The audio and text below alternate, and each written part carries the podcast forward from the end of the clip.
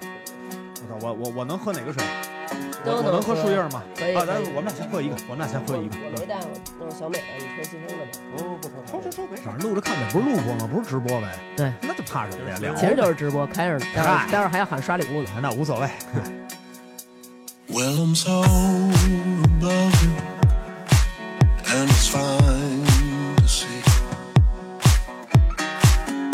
But I came to love you anyway. So you talk. 来，哎欢迎大家收听，大家好，我是大王。我是思南，呃，渣男小徐，不要不要害羞不。是我见着那个偶像了，我得含蓄一点。我是小徐，哎，还今天还请来了我的好朋友。哎呦，你这嗓子是嗯还行吗？行行行，嗯不是听着感觉马上就要坚持不住了嗯啊，哈。不行了，对对对，我这个是霉菌性的。呃，然后那 个请来了我的好朋友西风，嗯然后今天来跟我们聊一聊他的职业，非常非常的怎么说呢，就是被大家牛逼！就是大家觉得很神秘啊，然后觉得他们都是那种高薪的那种大咖。他是宝马的驾驶培训师，呱唧呱唧。其实呱唧呱唧呱不是那唧国其家实党啊其实也没什 么，也没什么神秘，也没什么特别牛的，主要因为嗯大家不了解这个行业。哎，等会儿嗯啊，之前是不是你跟我说有一个微风堂论坛跟他有关系？对对对对对，题嗯，外话，这个对，威风堂呢是两千年的时候，我和我三个哥们儿一起成立的一个国内的大排量摩托的这么的一个社区，当时为什么要叫威风？是不是觉得自个儿太威风啊了？也不对吧？就是当时起名字，说实话想了好多，想了好多都都觉得不好听，但是后来就太不低调了。了，这名儿起 的。对对对对对，其实当时哎，你想年轻气盛嘛，那都嗯，马上就二十年了，是两千年的时候，两千零一年的时候弄是我那我现在那辆车都是在微风堂里购买的，火，啊对，那就不用说是什么渠道来的了，这微风六手六手一批一批微风堂基本上都是那都个是都是正。规渠道，大哎，帽对对都是对大对帽对对对对对对对，那现在那个不弄了吗？还在弄啊，就是现在反正嗯就那样。不是，咱们今天不是把偶像请来是啊聊那下回再辆摩托 吧。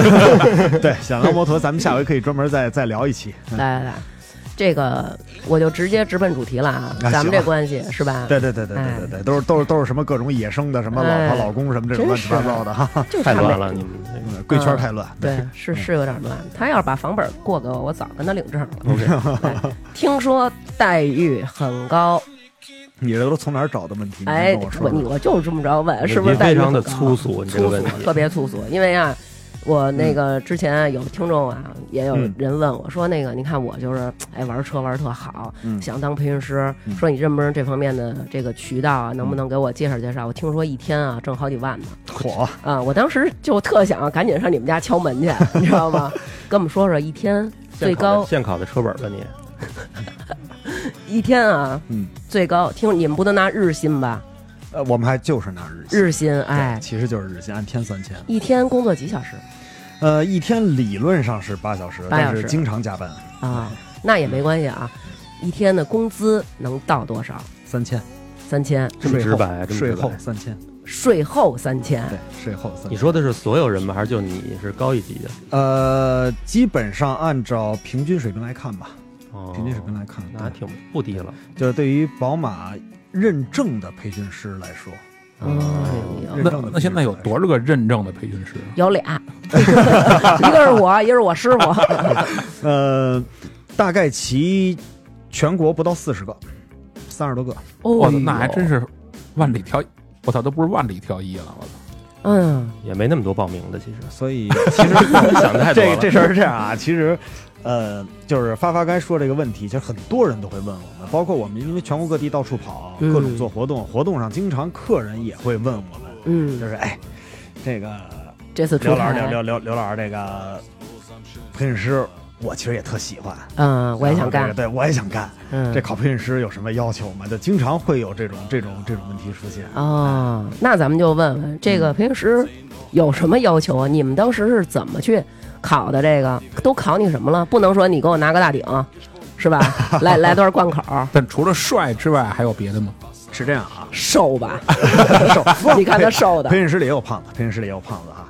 这是这样，就是这个其实是很多人对于培训师这个行业可能想的比较简单的一个误区，可以说是大家都觉得说，哎，我车开的不错，我也喜欢车，嗯包括哎宝马品牌，我挺喜欢这品牌的，我是不是就能当宝马的培训师啊？嗯其实这样，首先呢，对于宝马培训师来说，所谓车开的不错，嗯，这个不错不是说你在大街上你敢开，你能跑挺快哈、嗯甚至在马路上二环二胆儿环大我跑跑跑一个多少分钟，对吧？啊啊，你就能干这事儿了。其实不是，嗯对于这种所谓的开车开得好，是你要有着明显的比一般的常人要好得多的技术，甚至说我我可以说是你你你要能够具备赛车手的素质，这个也不也不过分。嗯哎嗯就是包括可能真的是是万里挑一，嗯，可你嗯可以这么说，可以这这种么话一说般都是我们捧，啊，不就是我我说我说我不是说捧啊，我是说我是说就是说对于培训师的条件，因为嗯其实，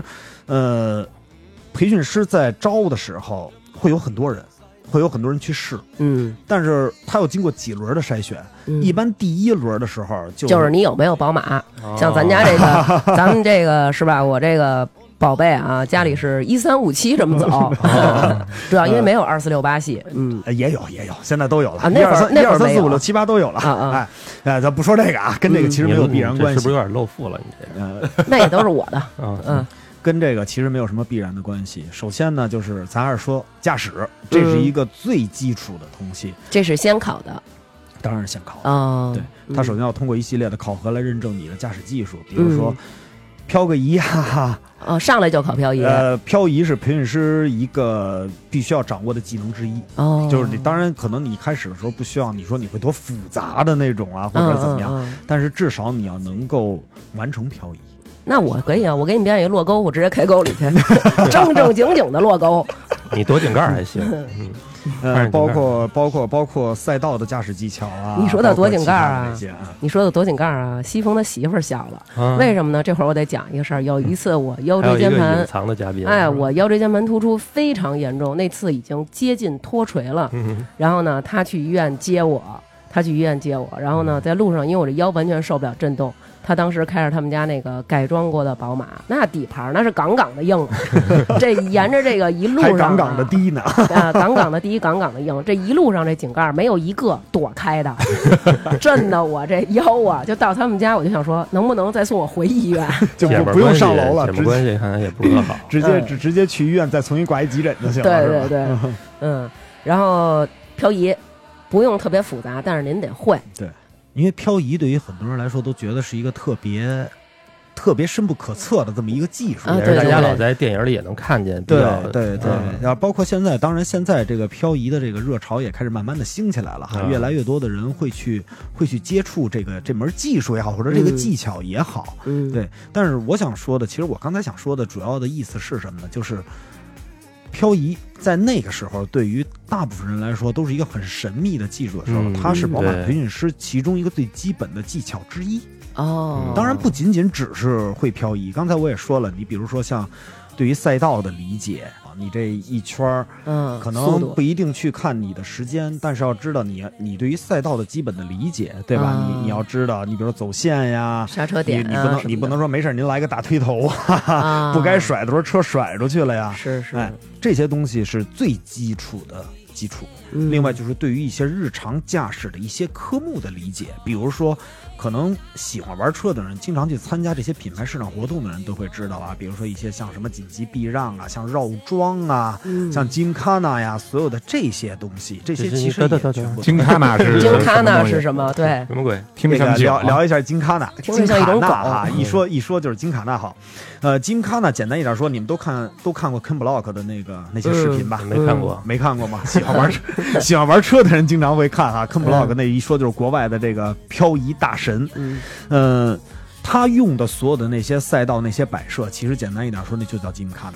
嗯，金卡纳就是什么呢？是运用所有现场你所能够找到的这些自然的条件，有可能是一些机械。有可能是一些钢铁丛林，或者是集装集装箱或者是这些，然后你油再桶啊配合上什么的你的一些哎油桶啊、装桶啊，嗯你去给它摆出一个这种很迷你、很复杂的这样的一种赛道出来，嗯然后让大家在里面开着车去跑，嗯这是一个很考验技术，同时考验一个车手反应能力他的反应能力，包括他能不能够最短时间内把这条赛道的路线记住。因因为金卡纳说实话，它就跟一个迷宫一样，嗯它没有一个固定的这么一条路可哎，以走，其实是有的，啊，是但吗？问题是它隐藏于现场所有的环境当中。哦，所以这就对于一个人能够快速的去理解整个的场地，包括线路的设置，是有着很高的要求的。哦啊，其实我我我理解就是你说的这个，就是在日常生活中可能不会用到，只不过就是想提高自己驾驶技术的人会有对这个感兴趣。还有包括就是也不光是提高驾驶技术，如果你说提高驾驶技术，那个更多的其实就偏向于培训了。啊，宝马是有自己的培训的嘛，其实当然几个大品牌都有，对吧？这个是我们的本职工作，更多的是市场活动。市场活动做的是什么呢？市场活动做的是通过所有的这些驾驶项目，嗯让这些邀请来的客户去了解、深入了解这款产品。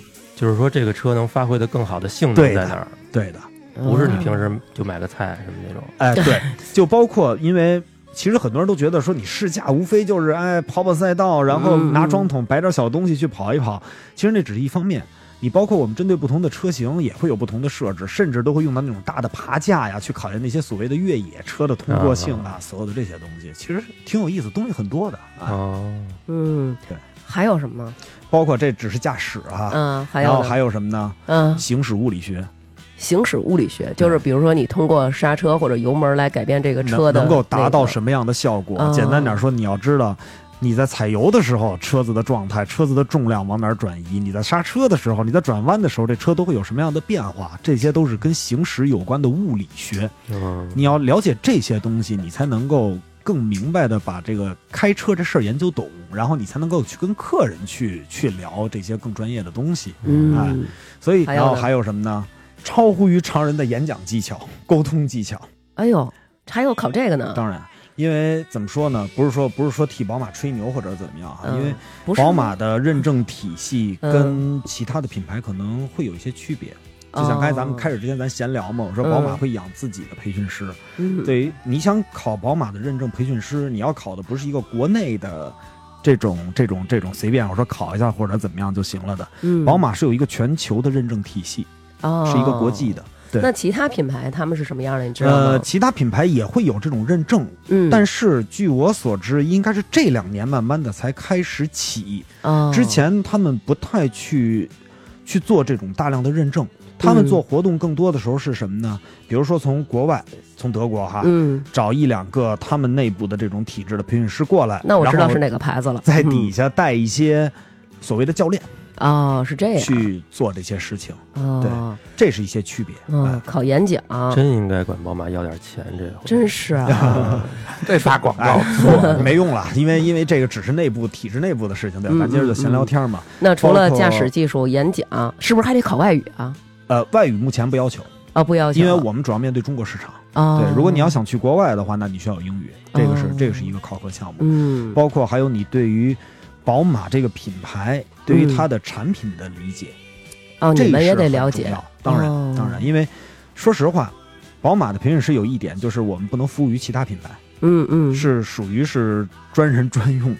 哦有排他性，所以这样做呢，有明显的好处，就是你对于这个品牌，包括它旗下所有的产品，你会非常的了解。嗯，当然，这样你在做无论市场活动也 好啊，那些培训活动也好，你能够更好的去传递给客户嘛，嗯，这是一个硬性的要求。你们这个工作还有危险吗？就是培训师这个工那作，呃当然有危险了，其实这是一个高危职业。对，因为我之前看有一个，就是说有一个客户他去试驾的时候，嗯好像是带着培训师一块儿开车就冲出去了。嗯，对这种的情况，你们有听说过吗？是这样的啊，呃，我不知道其他品牌啊，对于嗯宝马来说。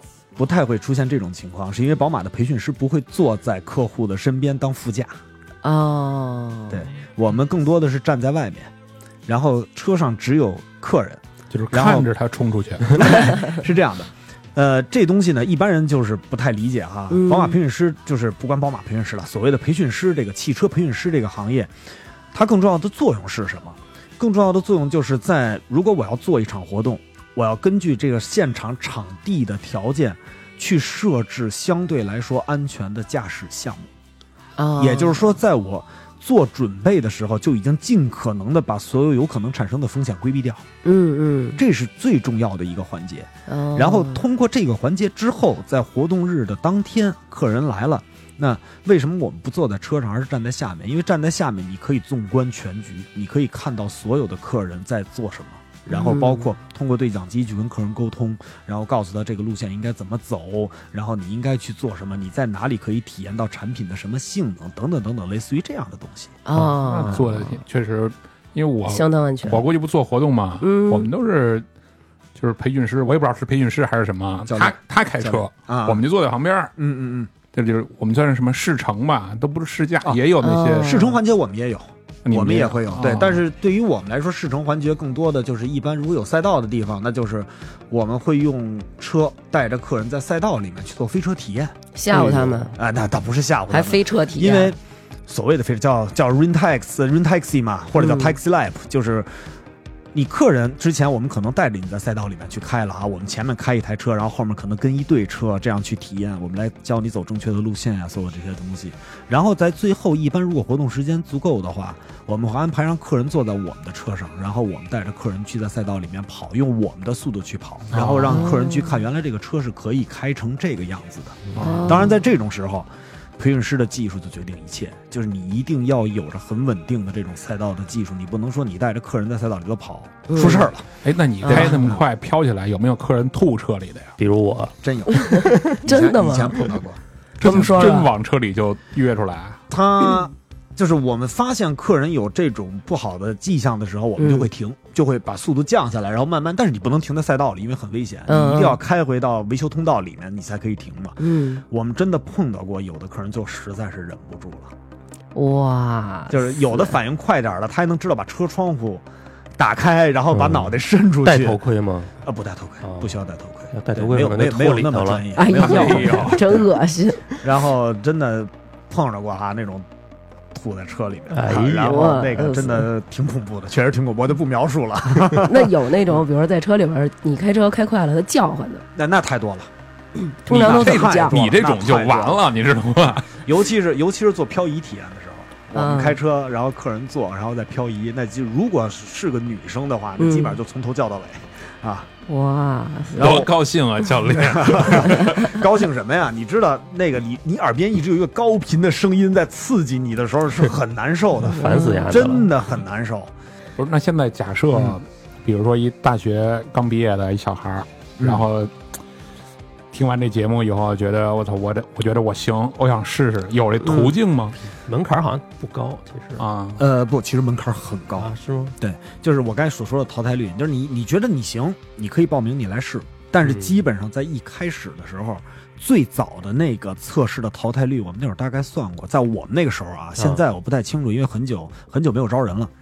呃，大概是四十比一，哦，在一开始最早的啊那一因轮、为我听说的可能就是说嗯，不是他宝马培训师，咱们那几个朋友都是呃野路子的，不，我门槛很高，嗯啊不要是吗胡说不那就个不就交两万块钱就行 我觉得这我觉得这东西好两像万块没有钱就是什么个很高的门槛儿。就无论是哪哪个品牌，应该都不会是一个很低的门槛儿，应该都不会是一个很低的门槛儿。嗯对，因为他们有的好像可能没你这么复杂，他们有的这个过去参加活动就是带着媒体在过程中走一走，我明白你说的那个，啊就是比如就那说种带着媒体从某一个地点出发，开着车到另外一个地啊到怀点，柔对对然后对对然后去玩或者怎么样。对对 OK，对，这种工作我们也做，但是你会发现，如果是专业的做，首先。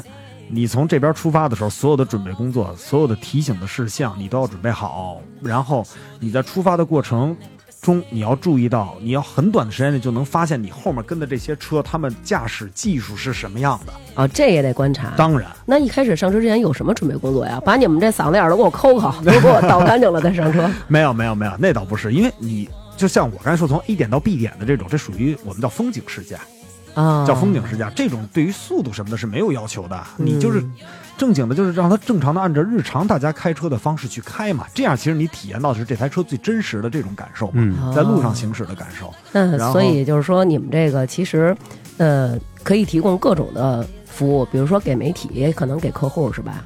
对啊对啊哦，就是因为从最基础的我们叫安全驾驶培训，就是先教你如何正确的去开一台车。嗯，这个是其实现在很多驾驶员所欠缺的。咱们有什么说什么啊。你比如说，有可能我们经常说，就是很多老司机开了一辈子车，嗯，他可能用的方法都是错的。比如比呢，如呢，但真对是对，他用他非常丰富的这几十年的经验，在下意识的情况下弥补了这种错误。对他没出事儿，对你比如说哦，咱就不说别，咱就说方向盘。嗯，方向盘，我们正经来说啊，方向盘大家要握，应该都握三点九点嘛，嗯对吧？嗯就是嗯咱一说就端尿盆儿的那种方法去嗯去握方向盘，但真是你有生活。嗯你们去想想，大部分人握方向盘都怎么握呀？我上边儿是往那吧儿？一搭，对吧对对欧美没错大欧美大片看多了，觉得那特帅。嗯，其实你们特别简单，你们想一个特简单的道理：如果我真的这样握方向盘，我车撞了，气囊弹出来了，直接撞胸口，什么结果？胸瘪了。啊直接给自己一帽拳，哦，因为你的对手搭在这儿，直接就挡在气囊燃爆的空间上了。那哦气囊三百公里每小时的燃爆速度，你手可能抓得住方向盘吗？根本抓不住，直接就拍自己脑门上，直接就是一帽拳，一点都不夸张。那你现在开车都是那种我们开车永远都是这么开的，一点儿不夸有张。多累啊？那么开车，其实我跟你说，这也是一个误区。怎么抽你烟啊呀？你想，哎，抽烟可以，你看他媳妇儿就是只握三点， 是这样的啊。首先，大多数人都觉得这样舒服。嗯其实嗯你们搭想着舒从服人体的角度上讲，你这样搭着，你身体永远是歪着的，你的脊椎永远是歪着的。哦时间长了很累的，又不是只不过就是大部分人不觉着对对但是我嗯我右手扶方向盘上，我就不会开车了，啊，真的也我。也很正常，那就俩手握 喽。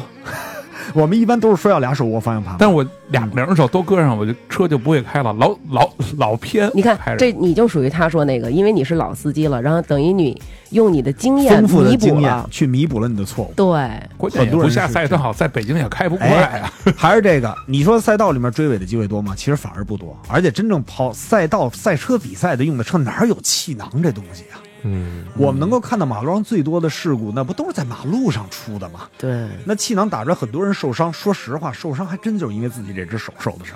像藤原拓海那么开车也不对吧？就是一个手要搭 在那个很窗帅啊户那儿，一个手搭在速度窗与户激情那也儿。没少看吧？嗯嗯， 那那那那那范迪塞尔，那不就就就那么开车吗？ 对吧嗯？我们老我们老开玩笑说，你知道为什么吗？嗯你看国外的欧美大片儿，当然他那属于屌丝的那种影片哈，那个不算。你真正的看那些好的电影，嗯这么你开这么车的说，人可能得罪了不少人。哎没 关系，就是你会发现他这么开车的时候嗯，你看他手腕上有一块特别棒的表，哦，广告啊，那是。哎， Fancy when I drive six cars in the driveway, cash in the driver door, spin it, do it my way. Function like a matador, fresh out the catalog. One fall, we all fall, crew like dominoes. They were chased by my nose, all my dogs riding smoke, mob heavy like the Pope. For that pot of gold, we are not alone. Bo- Boy, better check your tone, you gon' need a lot of help. I ain't talking bank loans. Sit with us, table last supper, toast to the brothers, some bad motherfuckers.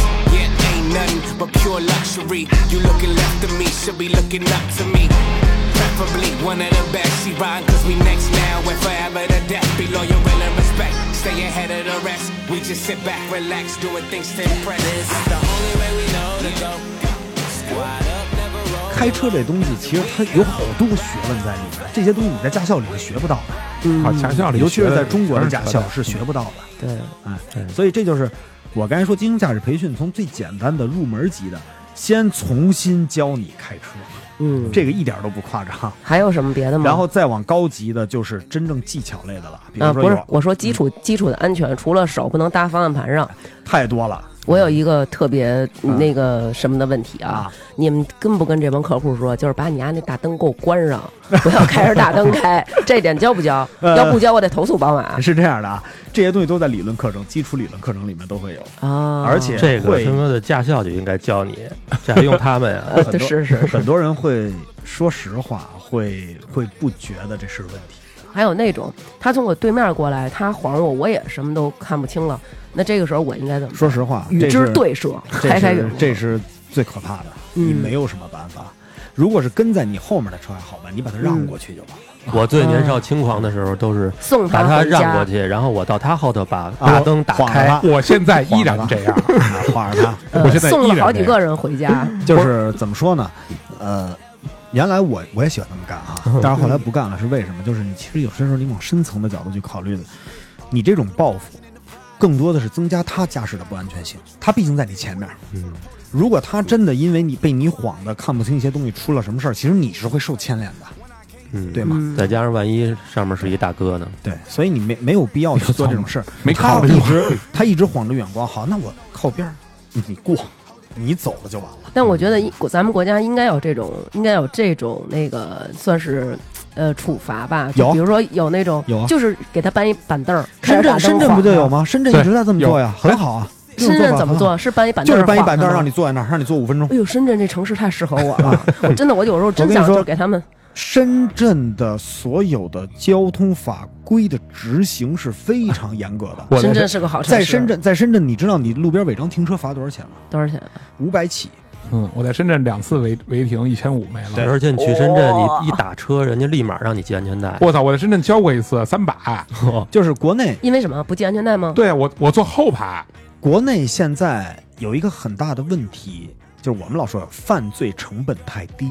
嗯，我可能超个速，我违章停个车，我就罚一百块钱，罚两百块钱。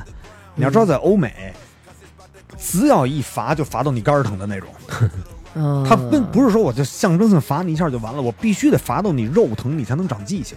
嗯，其实就是这样。就这远光，我一直想发明一种设备啊，就是雨朝后头不对开的不是灯雨后车沟通系统 E 就是弄一 LED 的 E LED 屏，。我见过，就是那对那后面车一开远光，前面那屏幕上对对对，什么把远光关了，傻逼，是吧就那种的。这多好啊！这个但是有的人他们并不知道那是远光，就是他们不知道那是远光。他呀，习惯很多人都觉得说开远光灯一定就安全，其哎实这对也是一个误区。对对但是我们一般都是因为一个人开车的习惯，为什么我们是是站在车底下？嗯，就是我们一般都是一个人对多个客人嘛，我们站在车下面。我们在看客人开车的时候，通过车的动态，我们就能发现他们的问题在哪。哦这个我们是可以做到的。哦，对，因为你所有的动作的表现，其实最后反馈上来都是在车上面有所体现的。这怎么看出来呀？举个例子，哎，特别有意思啊！你比如说，如果这台车在该转弯的时候，它往外冲了，嗯，嗯那无外乎就是两种可能：一种是你刹车踩得不够刹，车对速度减得不够低，对吧？我们常说的推头了；嗯，还有一种就是他眼睛看着外面了。哦，人是特别有意思的一个动物，你眼睛嗯看哪哪儿去哪儿你的车一定去哪儿。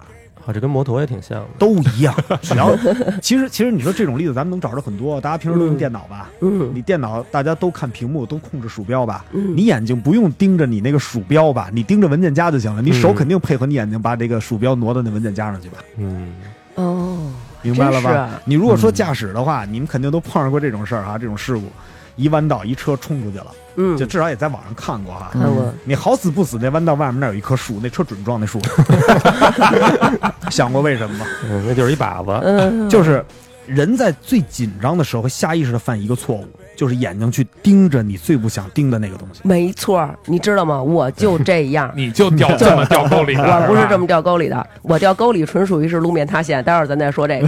你知道我是什么问题吗？嗯，我是骑自行车屡次撞到人群里，就是骑自行车前面一群人已经摔作一团了。我当时就想的是，我一定不要撞过去，但是我就死死的盯着他们对，我就绕不开他们了。对我觉得是他们在把我吸过去对，然后他们就喊着不要，然后我就撞进去了。 对，然后我就现在是已经有画面感了。 对，你就是还有一个哎真问是题，就是你每次过马路的时候，那边要是来一辆车，你就奔着他就去了，然后你就不知道往那边躲。其实就是这样，就是你会发现你的眼睛在看什么东西的时候，你身体所有的部件儿都是配合你的眼睛在工作感的。觉被这些哦东西尤其是在吸住了。对，尤其是在紧急的时刻，越紧急的时刻，人越是这样的。那你要这么说，小美在这方面一定是受到了西风的真传啊。小美在这个安全驾驶方面就特别好。有时候我们在路上，可能我们看见有前面有一个车会过，我们会离它相对不是很远的距离，我们停下来给它一个空间让它过。但是小美呢，比如石景山有一车，她在通县就开始踩刹车了。对，就是一定要确保安全。呃，对他开车是属于比较小心、胆儿小的那种，嗯嗯不过我觉得也挺好，这总比傻大胆儿强，是对吧？是是哎，不是真的，那刘老师除了那个，再分享一个，别交钱了，再多说一个，就是没没没，这这这这那么一说嘛，正没问常题，正没问常题司机，像我们这种经常会犯那种下意识的那种错误，是不是开车的时候不能骂街呀？那不能够，这 差这做不路到路。怒症这东西谁都搂不住，我有时候也搂不住。这做这不个到这个都一样。对你这一说，我想起来那会儿我跟那个徐还有那个贝贝，我们认识的时间还不是很长啊。嗯然后当时呢，还就是保持着一个相对比较淑女的形象。然后有一天呢，徐跟我说，就让我上他们家吃饭来。嗯，然后开车过那路口，其实应该是这边灯已经亮了，该我拐了。但是有一个人他就是闯了红灯，嗯冲过来了，嗯我们俩险些就撞上了。然后当时我正在跟徐发微微信呢。其实我已经拐到那儿，然后他一过来我就停了，但是我正摁着微信，正说啊、好，马上就到了什么的。结果那车过来以后，他还骂了我一句。然后我就是摁没把手抬开，你知道就吗？骂了街了是吧就骂了街了。然后 徐就是那种对我彻底改观了，刘娟瞬是间本质就暴标准露的出来那了种哈手朝嘴碎的那种开车，不是，你想你拐弯的时候，这边还跟我发着微信，那也不就是作吗？嗯啊、也是啊，其实其实最简单的哈、就咱们说一个大部分人都会犯的错误，这也嗯是目前路上导致交通事故最多的一个原因，嗯就是手机。啊，啊、就是玩手机，这个怎么说呢？因为其实我们现在也能理解，就是因为现在人生活节奏太紧张了，对吧？你嗯肯定离不开这东西。嗯但是你要知道这个东西会造成多大的隐患。比如说，我们经常就是我们见到很多各种各样的客人嘛，对吧？嗯然后有时候经常聊天儿。我一说就是说说，哎，你你这么开车不行，对吧？你比如说你变线之前，你一定要开转向灯，然后你一定要先通过后视镜，甚至你去转头，你去看你边上有没有危险，有没有车，你要看清楚这些东西，你再做这个动作，对吧？嗯嗯，然后经常大部分人说，哎呦，说老师这个这个真做不到，这开车太难了，我都手忙脚乱的了，对吧？开个车从哪儿到哪儿，这路上我根本顾不过来，连看后视镜的时间都没有。然后我说，对，你是没时间看后视镜，但是你有时间玩手机，哦，能够明白我这个点嗯我在明哪儿白，吧？因为有很多哎、人他可能路上他得看导航，哎所以他老光顾着看导航。导航说前方路口出去不，嘣他就往那我边嗯跟你掰。说，都不是这个，那就是就像就像你说的，发微信也好，什么哦看个这个文字也好，看个那个也好，我的点在哪儿呢？就是您连看后视镜的时间都没有，你有时间看手机。嗯，这倒是那好多女的还能一边开一边化妆呢，哎哎，我见这是着过，啊这我有不我可见着能过，吧？我见着过两只手离着有方向盘化妆的，这怎么快啊？有，但是这个你我你们也车见在过驾驶过程当中，它颠啊，你那嘴嘟嘟 嘟嘟嘟，不就会画人歪哎可了？能弄点粉底，乱七八糟的这种不怕的那种啊，就那种嗯办公室办公室白领一族我见过我见啊过什么的，很着急那种，路上会干这种事儿、哦其实很危险。就是咱们其实大部分交通事故并不是因为你的驾驶技术引起的，嗯，驾驶技术你说油门、刹车、方向盘这三样东西谁都会用，嗯对吧、嗯但是你的意识这个东西是永远你自己不去注意的话是改不了的。没错，哎这倒是。那比如说穿着拖鞋，穿着高跟鞋，大家这个好像是说禁止这么开车。一定是这两个穿着拖鞋我能理解啊，哎就是鞋哎拖卡鞋着。我就经常穿拖鞋，哎，但这我个就是这不错好的了，嗯这就不好。尽管我也经常穿拖为鞋什，么？啊为什么？嗯简单的说啊，就是咱们所说的情况都是你正常的情况下什么事儿都没有。嗯，一旦但是出事，真的出紧急情况的时候，拖鞋有一什么问题？你的拖鞋有可能你在从油门上往起抬的时候，卡不有的到车油门跟刹车离得很近，嗯，你拖鞋就勾在刹车踏板上，你抬不起来了。我我我我我我我碰上过一次，碰上过吧？哎你就多更危别险说，啊你就更别说绕过刹车再把刹车踩下去了，这哦个会浪费很多的时间。我碰上过一次，甚至也有的时候什么呢？你踩着油门，你一着急，啪一抬，把拖鞋甩出去了，把拖鞋甩出去了。很多人都说，哎，那我光着脚开车也没问题、啊。哇，光着脚开车，但 是有可我试过，？试过吧嗯 我试过尤其是需要大力踩刹车的时候，什么问题？ 很容易咣当咣当的。你踩不疼，你踩不下你去。踩你踩了以后，它那个那个那个那个刹车那个油门上，它有一个那个棱儿啊，嗯就硌着你，特难受。你是踩不下去的，啊，而且真的你穿着鞋踩，跟光着脚踩，它还赶对着，你知道吗？是吗？所以尽量还是穿一双拖鞋，而且要穿一双合脚的拖鞋。一定 一定别穿拖鞋， 包括其实凉鞋也是一样的，是因为它边上没有咱们的所谓这些鞋帮啊这些东西，嗯嗯它会挂在另外一个踏板上。嗯，就咱们今天讨论的所有的这些东西，咱都不说说正常的情况，你可能什么事儿都没有，你慢慢踩油，慢慢踩刹车，这些都没问题。但关键就是真的，如果你前面出事儿了，嗯要追尾了或者要怎么样了，你能不能停住？嗯这个时候嗯这些差别就全都暴露出来了。对其实现包在括高跟鞋也是一样的。哎嗯，现在想，好多过去那种可能差点发生交通意外的时候，都是差不多这种事儿。对，可能都是你自己不知道吧。因为我爸有一个朋友，就是他就是穿着拖鞋出事儿了。那他出事儿的原因是什么？是因为他在车里看见一只苍蝇，他拿那个报那个从车里随手就卷了嗯一个杂志，他想去够着打这苍蝇。结果打的时候呢，他那个还不是穿的咱那种人字拖，他穿一那种跟皮凉鞋似的，那个帕儿啊就刮上了。挂啊上了，挂上了，然后他那个脚等于就被卡在了那个，等于是那个踏板儿卡在了他那个鞋和他的脚面中间儿，所以他的脚往下踩只能是地，他根本就踩不下去，然后就哎出事儿了。我一直想问一句，嗯，开车到底让不让抽烟？当然不让了。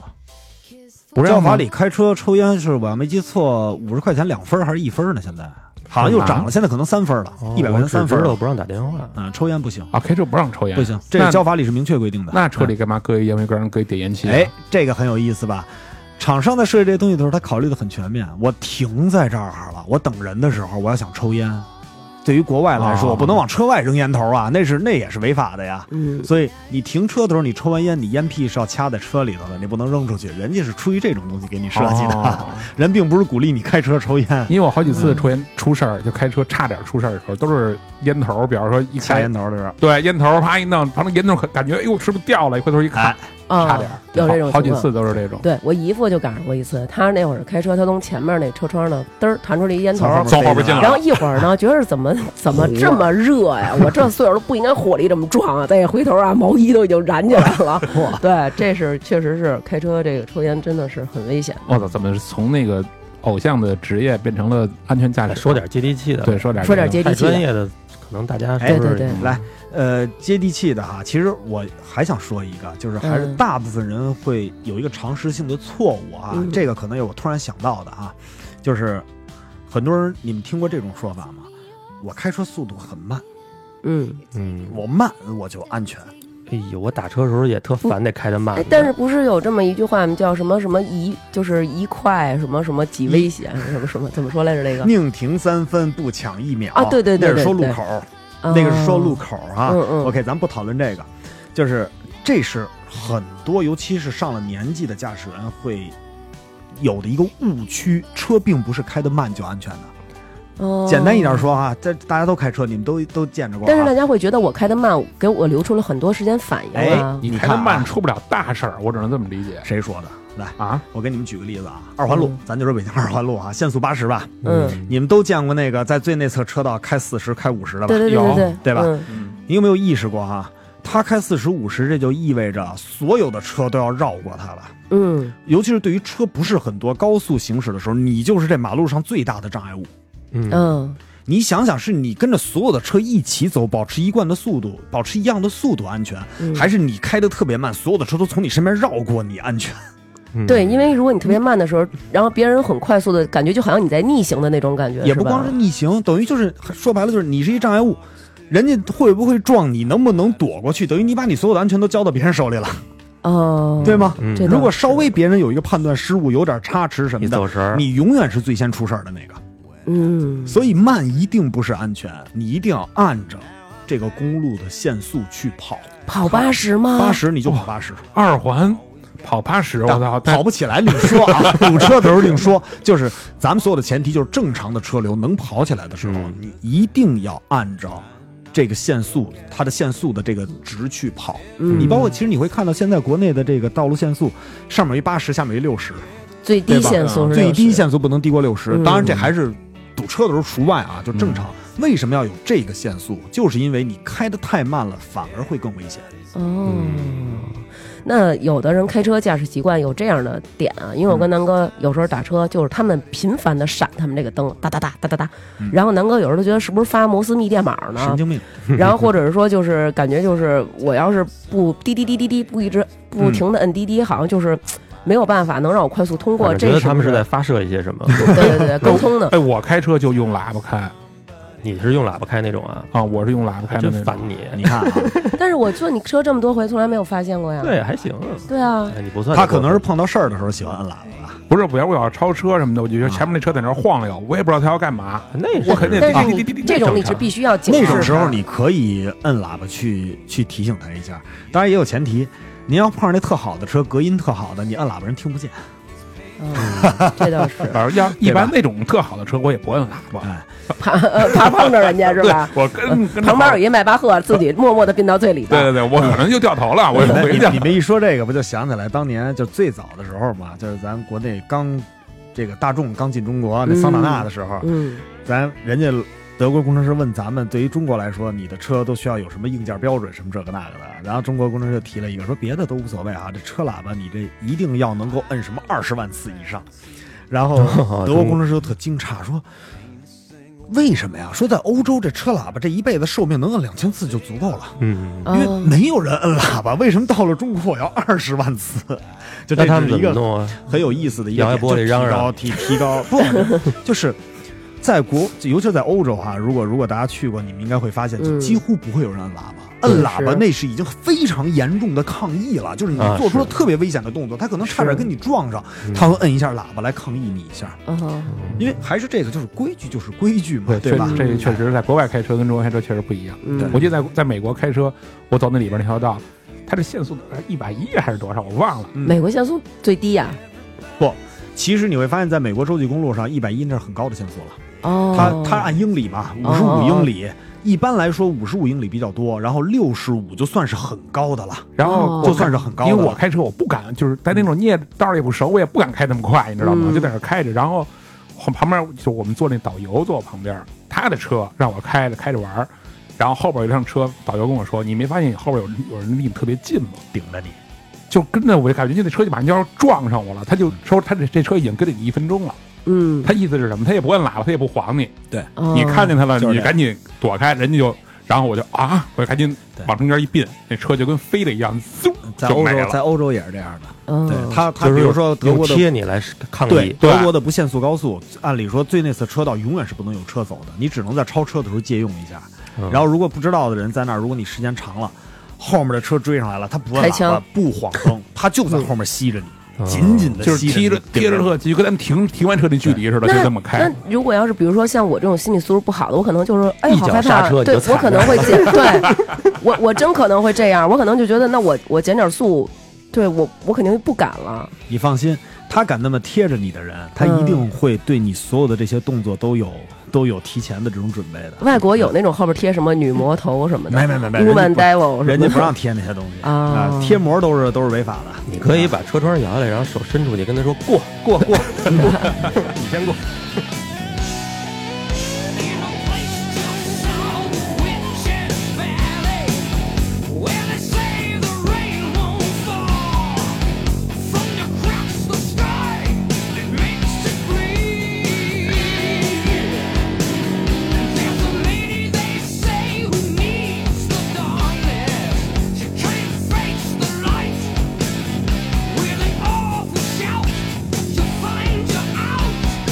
Before the night, Lady Evil, Evil.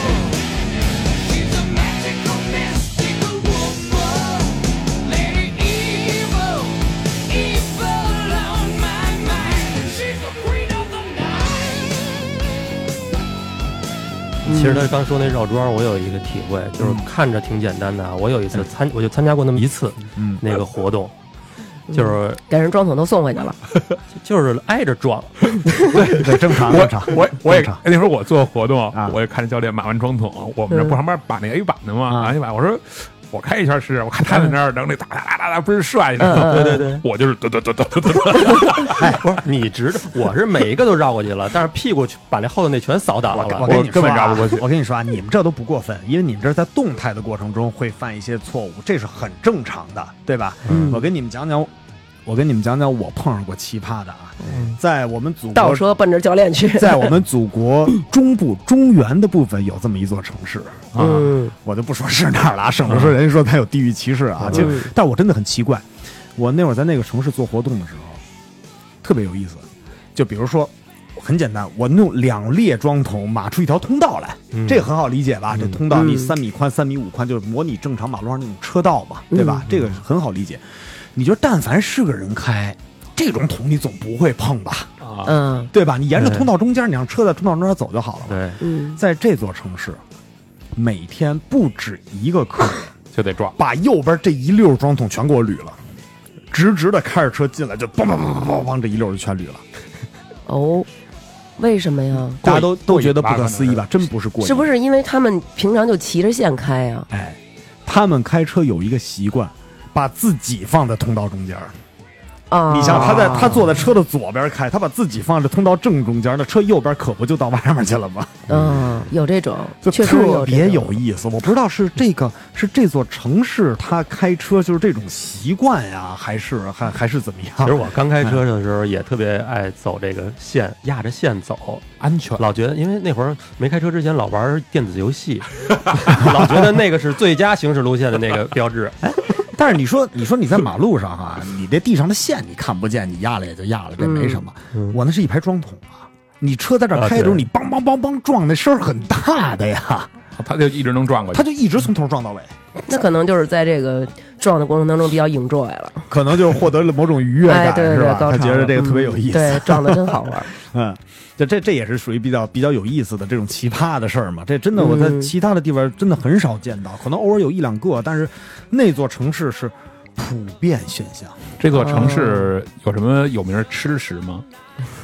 呃，这这这这样就不好了， 咱不太点名道谨姓，慎了不太不谨慎，了我都已经说了中中原地区哈， 中原我地区的嗯我那个普遍大家有这么一种迷思啊，就是男的开车比女的开车好。那如果你们遇上女客户，是不是一般会比较潮？有没有什么女客户可能会出现的一些事故呢？有啊，嗯，就不是事故啊，咱就说犯的错误，你比如说一踩刹车就捂脸的，啊， 啊，就是为什么因为我们会让大家体验的都是比较极限的那种嗯驾驶的方式。你比如说刹车，你可能平时你都是慢慢踩刹车，但是今天我要你做的是一脚把刹车踹到底，紧急制动嘛，对吧？嗯要把嗯 ABS 踩出来的那种。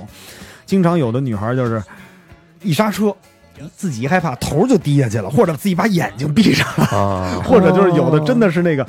就是长头发，你一踩刹车，头发不就往前跑吗？嗯哦手就松开方向盘捋自己头发去了。我天 哪！我说这得亏也就是我们车好，你这要碰上一破车一踩就跑偏的，您玩这个，你车都去哪儿了？是这我对我对吧我有女同事，嗯她有那车有一个那个跷跷跷板似的，那那叫什么装置啊？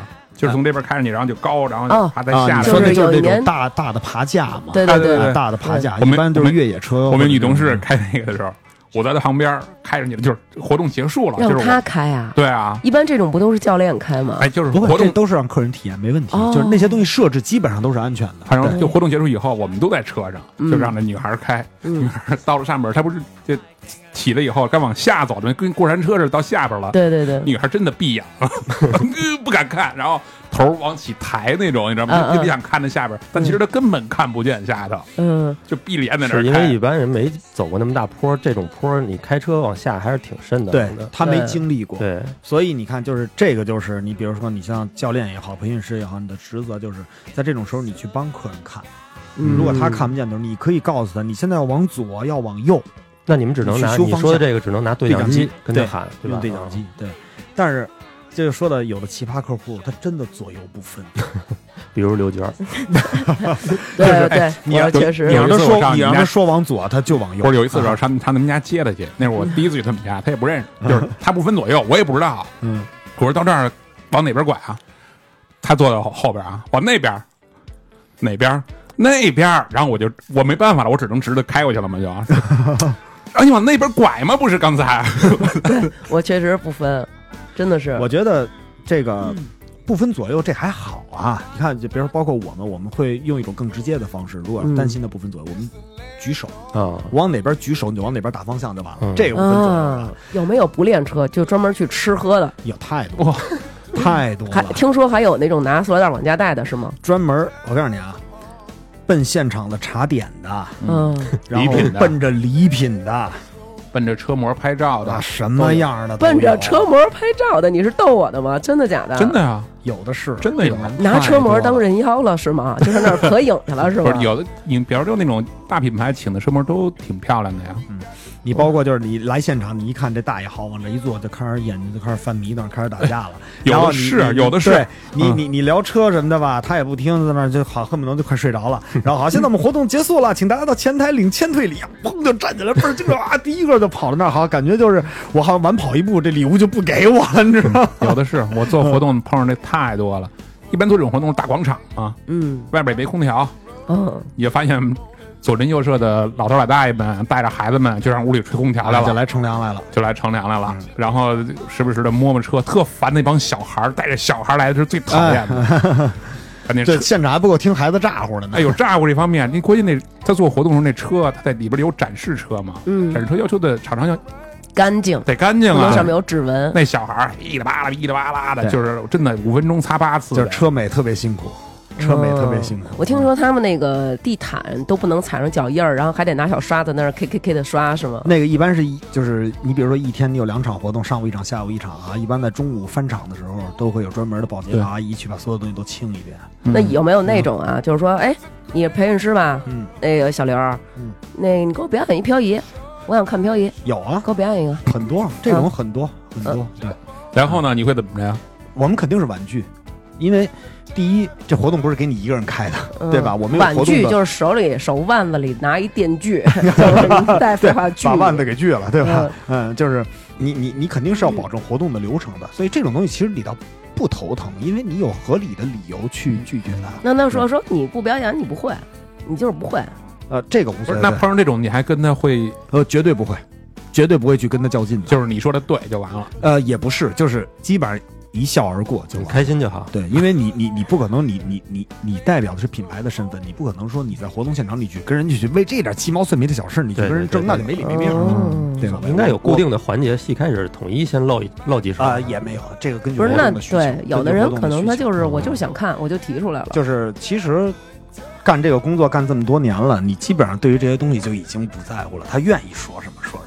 对那有也很多客户来了现场会挑战你，尤其是在赛道的这种这种活动的时候，你比如说你带车队，你为了整个车队的安全，你要把速度控制住嘛，你不能说你说你后面你带个四五台车，好前面有跑得快的，你带着前面跑得快的撩了，后面跑得慢的你就不管了，那就对非常危险。所以我们一般都是就是以那个车队里面最慢的那台车啊，为速度基准。那有的人该觉得不过瘾了吧？对，有的人就觉得不过瘾了，然后嗯或或者甚至这台这都还算好的啊，有的那种就是开车技术特别差，嗯他就是敢踩油，嗯，然后在后面顶着你，然后你说在赛道里面，你真的到弯前你不减速，你拐不过去啊，对对吧？那好，他在前面他愿意，你在直线上你愿意加速什么，这我们都不管啊。嗯到弯前我们就提前减速嘛，因为我知道他用刹车肯定用的也不好，嗯提前减速，然后你好，结果开回来以后，他说：“哎，教练不行，这教练技术不行，他不敢开，速度都带不起来。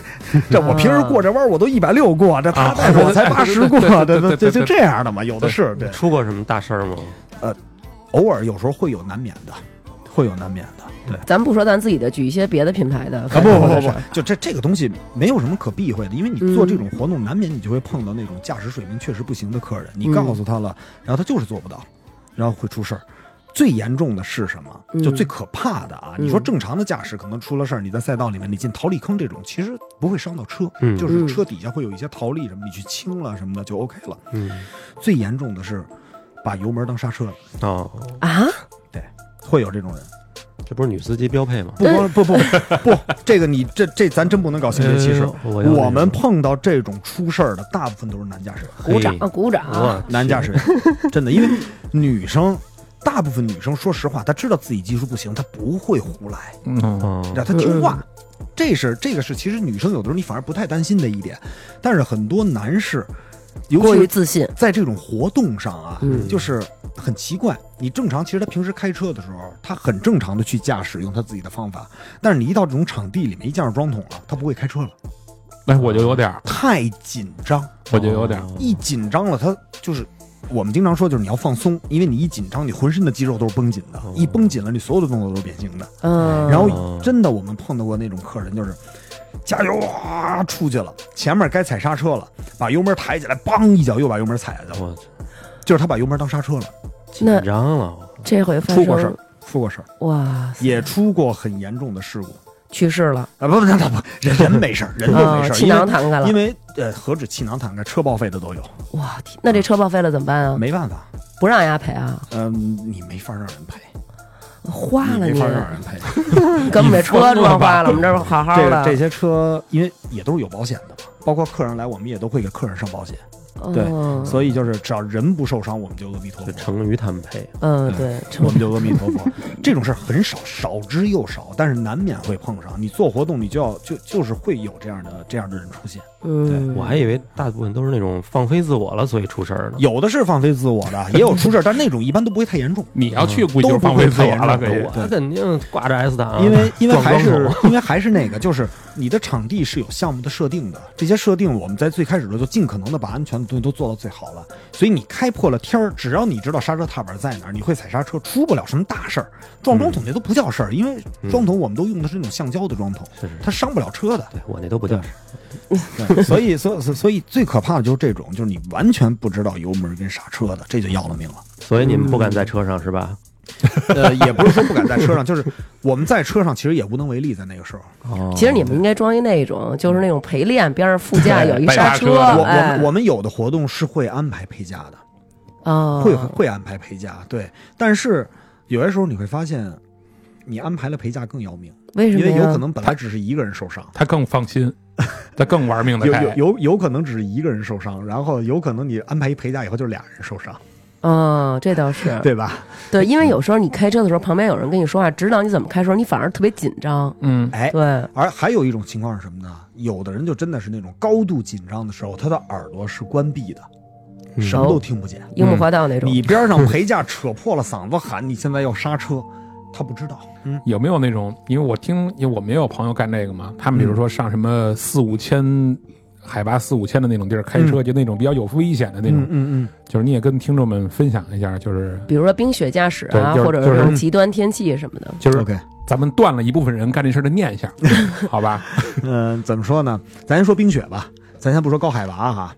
冰雪最重要的一点是，你要知道轮胎跟地面的附着力跟你平时在柏油路上开是完全不一样的。就我那平时咱冬天要是下个雪，你那后其驱实就是冰雪嘛，啊，你后驱车稍微你要是一二档的时候给油大了都就打嗯甩摆尾打甩摆尾了了啊嗯。来，呃，首先还是这个，从观念上讲啊，这个也是怎么说呢？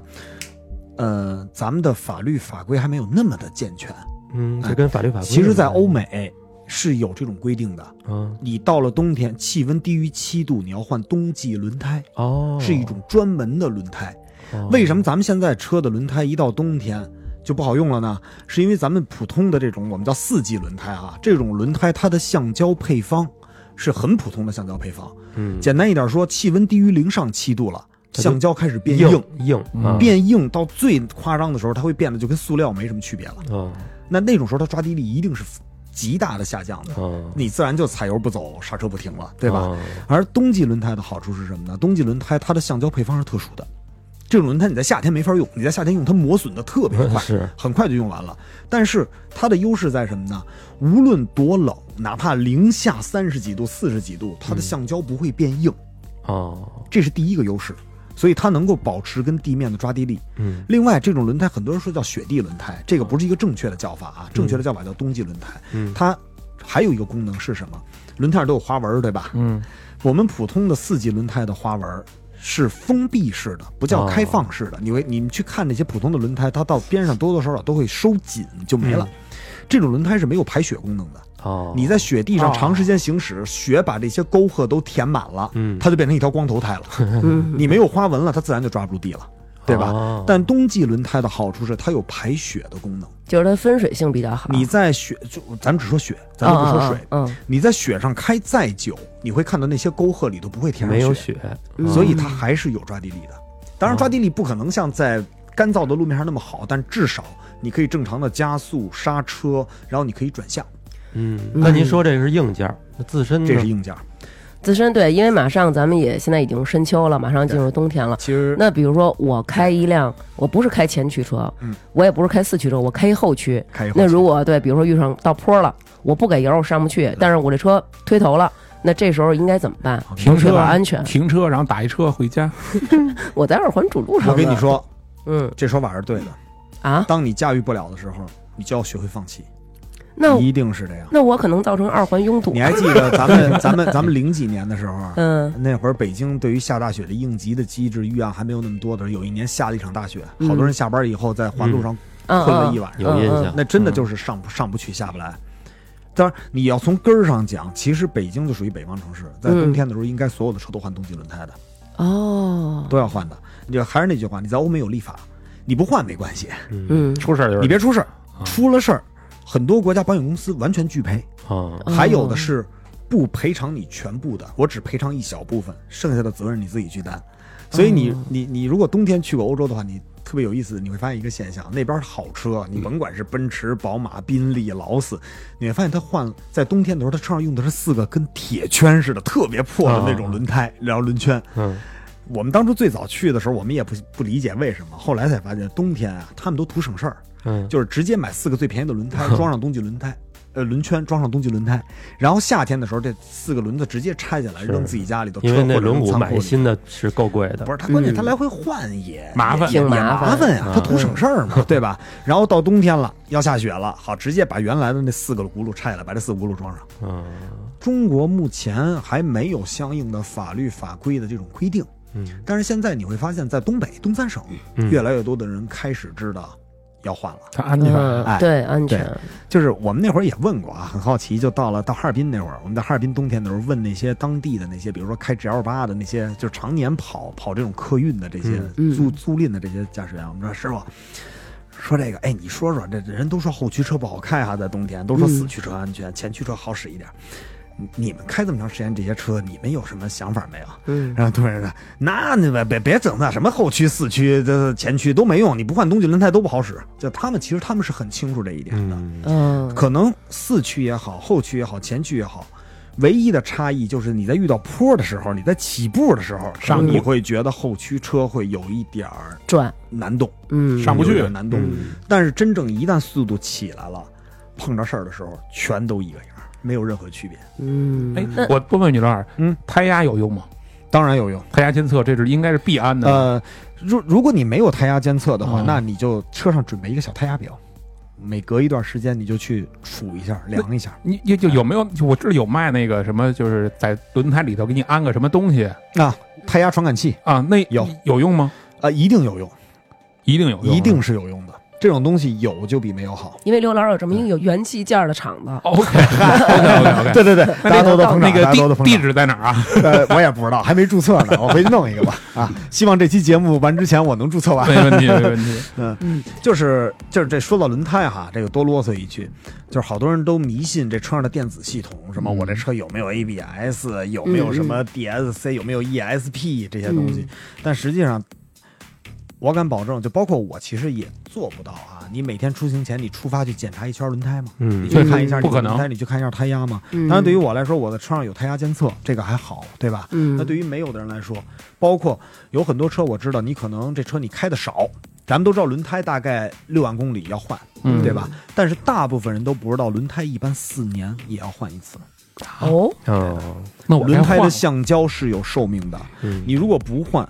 会是什么样？就是如果你们的车真的已经有超过五六年没有换轮胎的啊，你们去嗯做一件事儿，把车架起来，你们去看轮胎的内壁，嗯，别看外边，嗯你会发现轮胎内边有很多细小的裂纹，喜哟闻，那我真该换了。这就是因为轮胎老化造成的那。我真该换了。大部分人都会忽略轮胎，但其实轮胎这四条轮胎永远是这台车上最重要的部这件。样容易爆胎是吗？不光是爆胎，你就是你，嗯哪怕轮胎老化了以后，它的橡胶变差了，你该停停不住，这也是特别危险因为。我在高速上爆过一次，所以我那开哦车嗯哎，那我想问哎，在高速上如果爆胎了，当时我是应该呃猛踩刹车，什么然都后他妈别使干劲的抱着方向啊盘让它保持正的，停停在是这路样边儿，的啊还是应该怎么样？首先，别乱打方向，这永远是第一位的。但是如果爆胎了，我的车肯定晃啊。哎，晃，使尽劲可能把住，千万别往你想让它走的反方向去打。嗯嗯一旦打了，这车就会开始无休止境的摆动，然后最后撞得更惨。哦，嗯你把车把把方向盘把住了，有可能你的车是跑偏的，但是我可以告诉你，那样哪怕撞了，损失是最小的。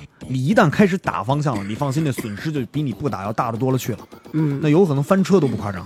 嗯刹车踩吗？刹车，如果可能的话，我现我在网上现在看到很多人说啊，说爆胎了以后不能猛踩刹车，对对对要慢慢踩。实际上，真的爆胎了，一脚把刹车跺到底，毫不犹豫的跺到底，啊，好像前把好像握前住了是不方是向，一把踹到，一下把刹车踹到底是。不是前轮爆胎跟后轮爆胎不一样？不一样。很多人，包括我估计很多老司机也跟大家说过啊，说这个不好的胎你给它换到前面来，呃，换换换到后面去。嗯对对对前轮要用好的轮胎，嗯其实这是一个最大的误区，后轮用好，后轮永远比前轮重要，那这跟前驱后驱有关系嗯吗？没关系，没关系，没有任何关系哦。简单一点说，前轮你用方向盘是可以控制的，后轮你控制不了。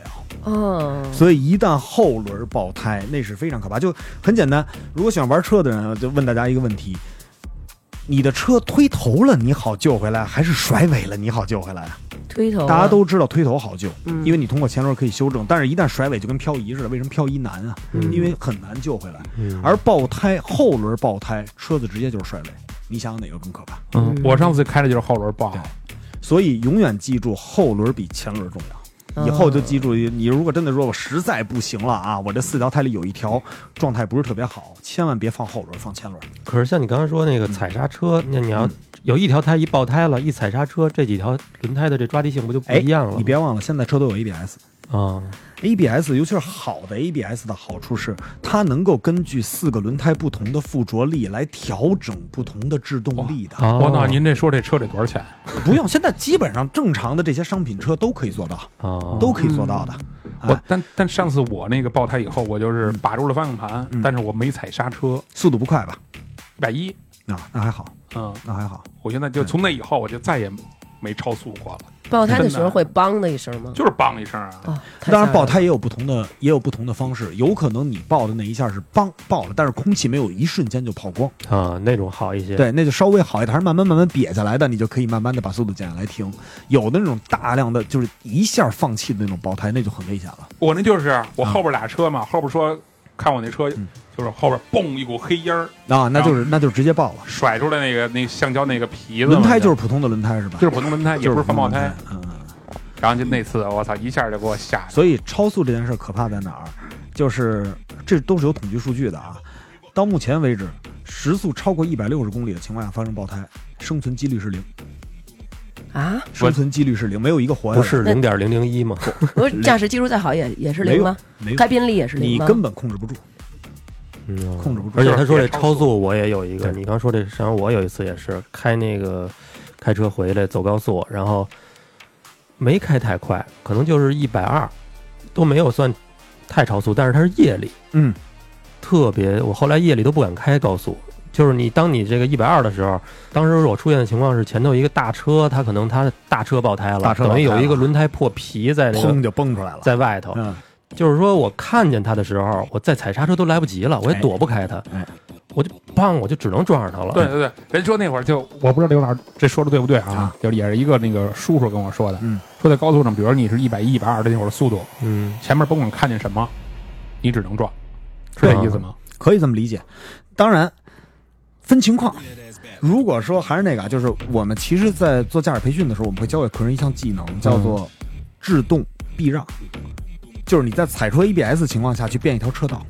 来怎么变？说啊，这个你真没法在这儿说这清楚。啊这得花钱，不不不，啊这不是他花因钱不为得花钱演。示，可能这对嗯这你得这得演示，你得给他讲，你得给让他去看你所有的动作要怎么做什么的，这个很难。但是你经过训练之后，你是可以做到的，我操，那这应该变成驾校科目之一啊。跟速度没关系，多快的速度，只要你是踩着 ABS 就刹车踩到底，你刹车没踩到底你不能这么干，但是你只要把刹车踩到底，你是可以打方向去躲的，而且在躲的时候别松开刹车，一定不要那松开刹那车，这太难了，这太难了。一这般人但但这你是已经驾轻就熟，这个肯定是因为哦实际上这个难难在哪儿？难在你心里那一关。但实际上这么做是最安全的，比你比比你不把刹车踩到底要安全得多。当然，这你要讲细了，就涉及到行驶物理学所有这些东西了。哦因为那你嗯咱想，们就他不一在这直儿。他一直哒哒哒弹你脚，你心里会有一种感觉，就是我是不是应该弹，我是不是应该抬不是脚我了？听着这 ABS 的声，我都他妈的膈应。杠但是杠杠一杠定要踩，遇到紧急情况就是好，OK，能躲躲，躲不了。老司机说的没错，撞没关系，就说当当时说就是甭管是什么，对你就只能撞。我也躲不开，我就是看见他的时候，一秒已经到我面对前，现了。在好多，比如就是我媳妇儿开车的时候，她就有容易有这毛病，比如开的挺快的时候，她就看着比如前面一塑料袋或者什么东西，她老打方向躲开它。啊，那挺危险。这是完全错误的，对，就是这是完全错误的。那如果我在看了旁边，我旁边后面没有车，安你全的容易翻，我跟你说啊，哦是这样的，你有那功夫看的时间，你早把速度减下来了。嗯大部分情况你是根本顾不到边儿上的，嗯，你知道吗？所你以根本就顾所不以到当时边说儿就上是，甭管是什么就撞，但是有一个例外，如果前面是一大货车，那肯一定定要躲，哪怕你边上有车，我把这车停出去，我也要躲。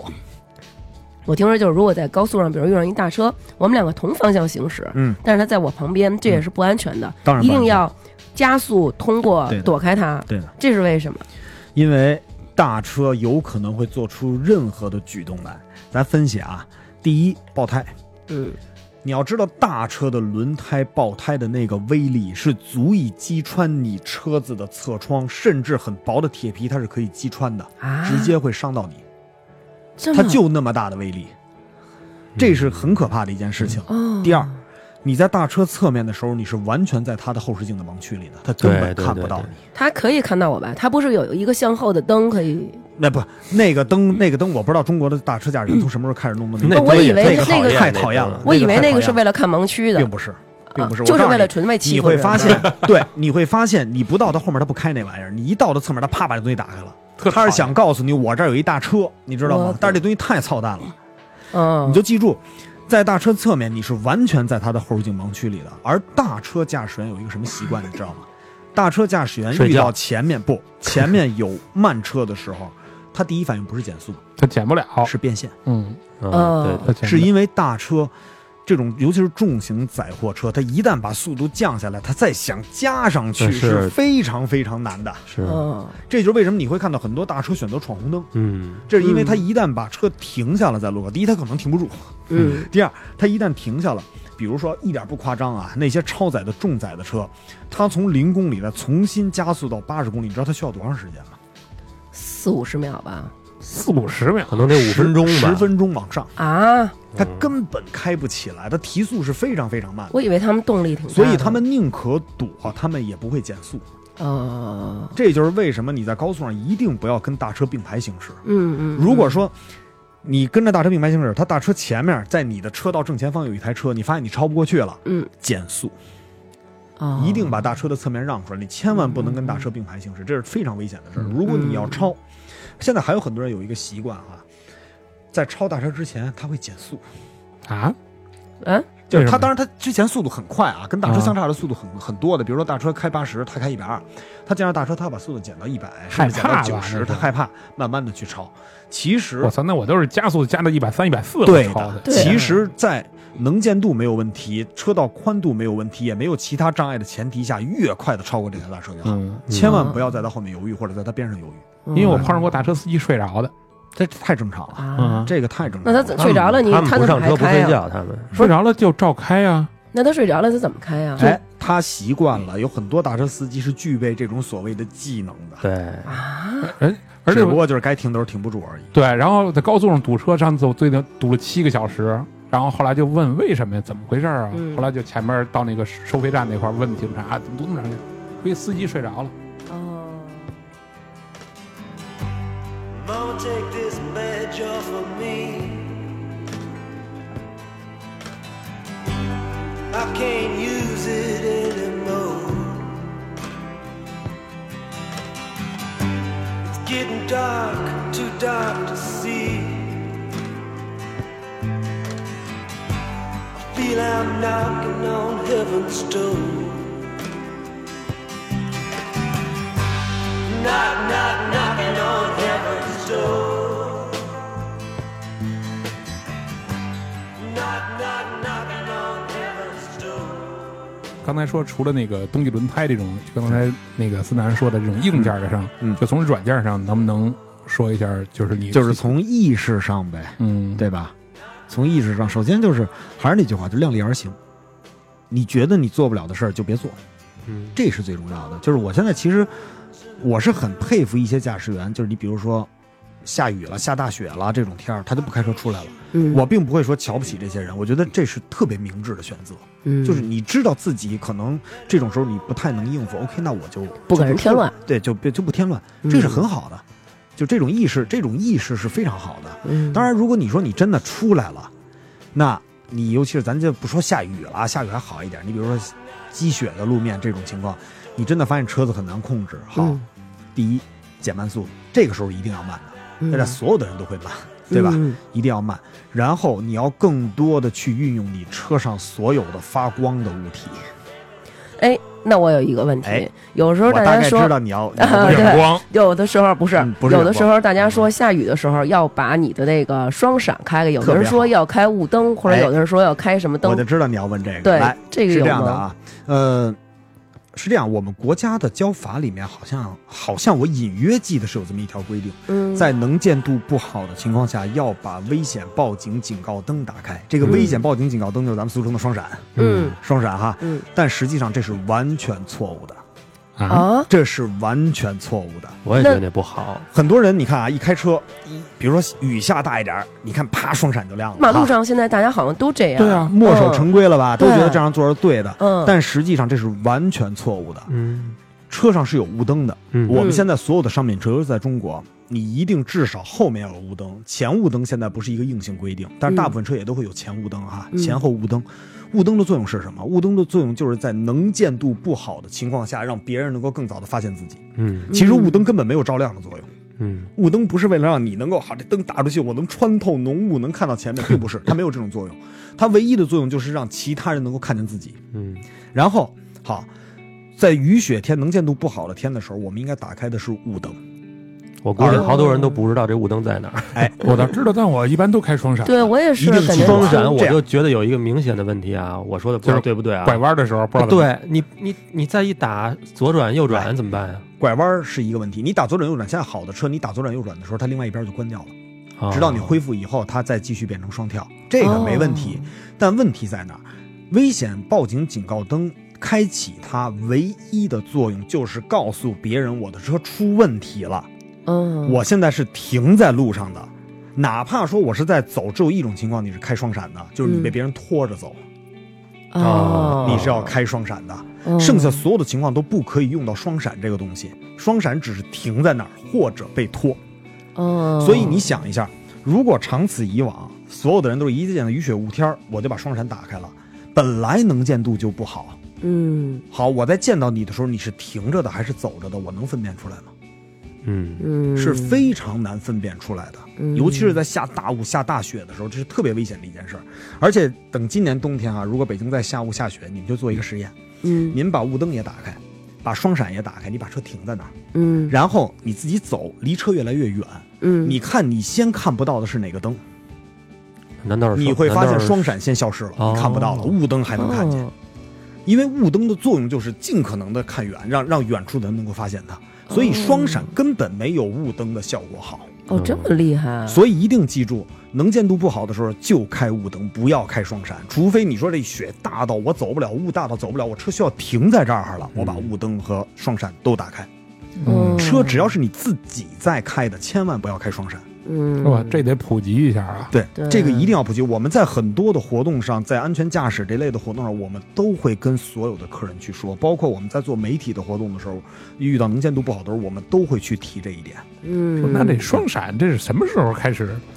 我也不知道啊我也是不知好道像从是什么时候就突然就对最近这十年之内就流行起来了，就对对突对。然第一时间就把双闪打开了，对但是没有人开雾灯，甚至你会看到有的人能见度那么不好，他连车灯都不开，就开俩双闪在那儿闪着，车灯都不亮对其实双闪根本就没有车灯的通透力好。嗯嗯，对，这是一个需要普及的事对，儿。如果今天这期节目播出去。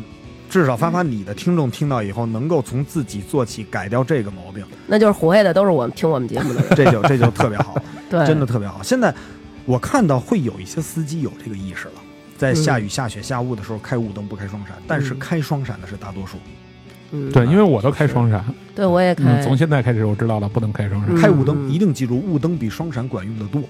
哎嗯我因为我之前也是去国外，嗯看那个国外他这个交规，人家学车的时候，我不知道他是怎么学的啊，嗯就是他们每次拐弯儿或者拐大的弯儿的时候，或者怎么样的时候，他经常愿意像咱们都是可能看一眼反光镜，一打蹦灯就过去了，他们都是要回头儿，特别好。我接下来其实你要不说我就聊这问题了，就是后视镜，嗯就是。其实后视镜你调的再好是有盲区的，嗯，包括之前有很多人问我说后视镜应该怎么调，每个人都有每个人调后视镜的习惯办法嗯，这个咱们可以不做硬性规定。我说我自己啊，嗯我是比较极限的那种。我调后视镜怎么调呢？后视镜有里边儿有外边儿，嗯对吧？我会把里面的这个边儿和我车身后面的 C 柱重合，也就是说，可以这么理解，我看后视镜是看不到我自己的车身的。哎呦，那怎么停车啊？哎你在看不到自己车身的时候，你就知道你后视镜最内侧就是你的车身，所以其实也没问题。停车有媳妇儿到，换来的换来的好处是你能够尽可能获得外部的视野，你能够看到更多、更广的角度。嗯当然，这只是一种方法，这个不习惯可以不用啊。嗯这个是我不，因为我已经习惯了。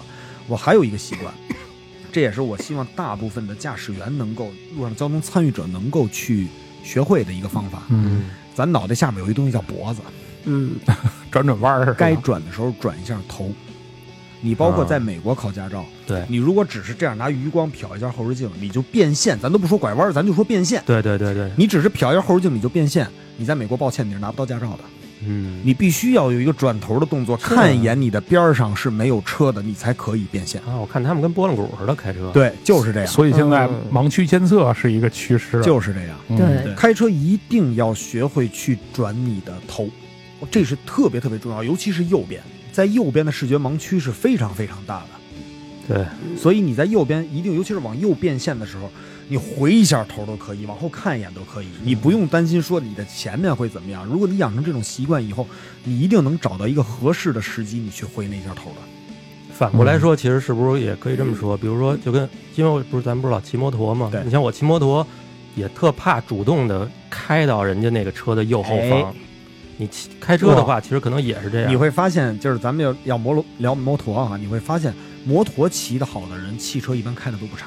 谢谢啊，这就是因为开摩托的时候，因为摩托的后视镜的盲区更大，对所以摩托驾驶员开的好的人都会有这个意识，就经常会去转头看看左右有没有车，而且尤其你是也后方有没有开车，你知道你这个平时你开车的时候，可能这一小摩托你真的看不见它。哎，你要是在一个地儿的话，是这样的，而且现在我觉得北京还好，就是前两天十一我不是开车去中原地区了吗？嗨咱不说哪个地儿啊，你去外面你会发现各种奇葩的，我真的就那个人啊，在马路上啊，就跟都是在家里遛弯儿似的，啊，绝不卡。是是是，北京也有这样的，你知道就是北过京马好路很多过马路了的已时候，经他会慢悠悠、慢悠悠的，你知道就为什么很酷吗的那种啊。就是这些东西，其实我们都总结过，就作为汽车行业的从业者，这是有原因的，嗯，不是莫名其妙的。就是撞上你得赔他吗？你要说不，还真不是，他其实不希望就是不你懂撞他，，就是他们不懂觉得自己这样挺酷的吧。为什么不懂呢？是因为，说实话，咱国家这三十年经济发展太快了，太快的结果是什么？这人从走路直接变成了开车，所以对于他来说，这车我只要开的比我走路快就 OK 了。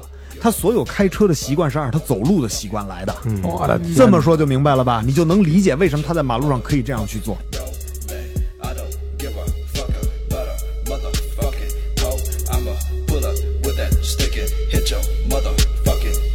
Yeah. People be starving.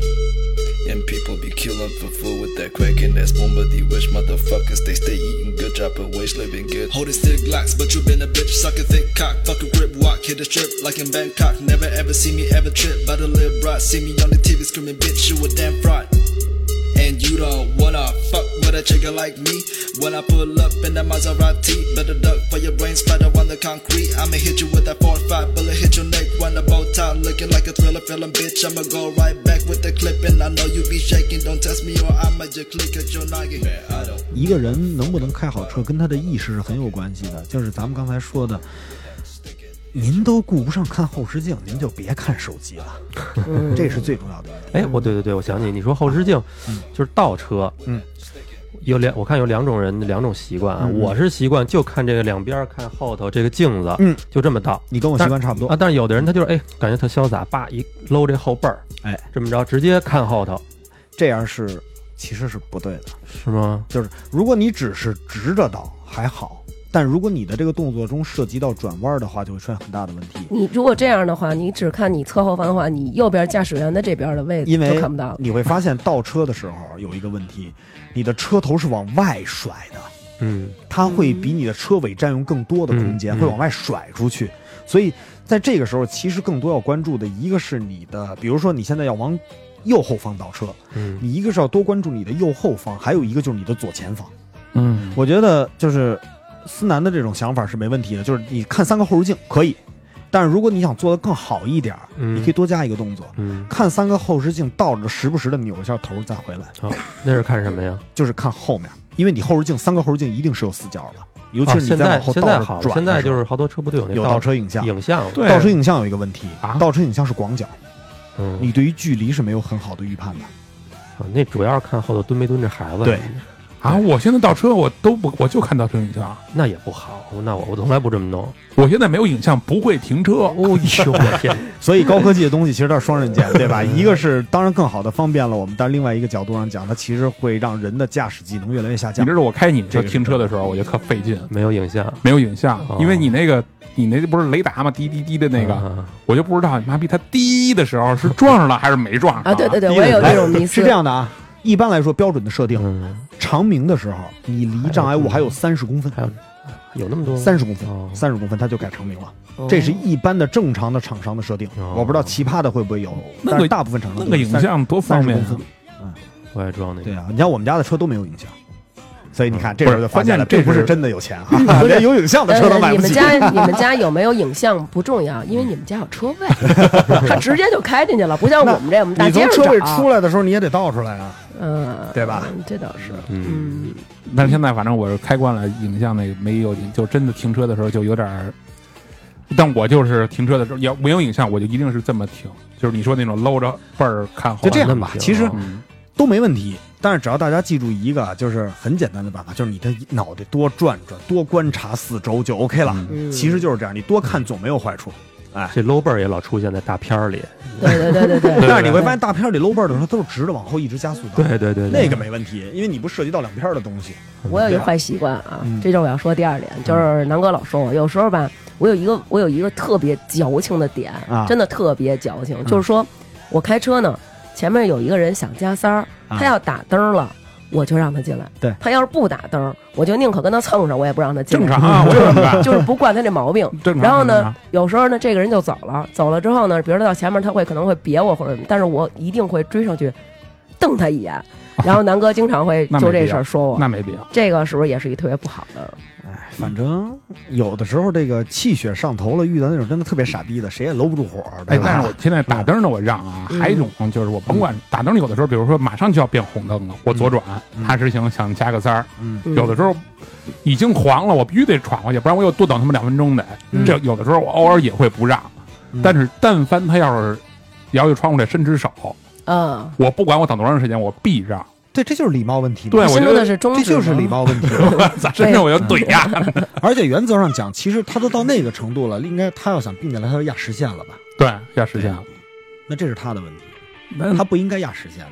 但但有的时候难免有这啊种，但我我就说就是开车还有一个就是互相让一步，对大家都互相都让都讲一点下道理，其实都能理解。哎对有吧，而且开车你没发现有特搓火，就是你想超车的时候，比如他开那儿开，比如二环上吧，他开四十，他在中间开，嗯，你一哎提速他就提速，我提速他就提速，这这个不算过分的，还有过分的，离你后面八百米远的，你只要一打转向灯，加着油就冲上来了，嗯，对吧？这也对这也是很多嘛。的哥都有这习惯。是我觉得这些真的是应该好好说说他们了。这种东西怎么说呢？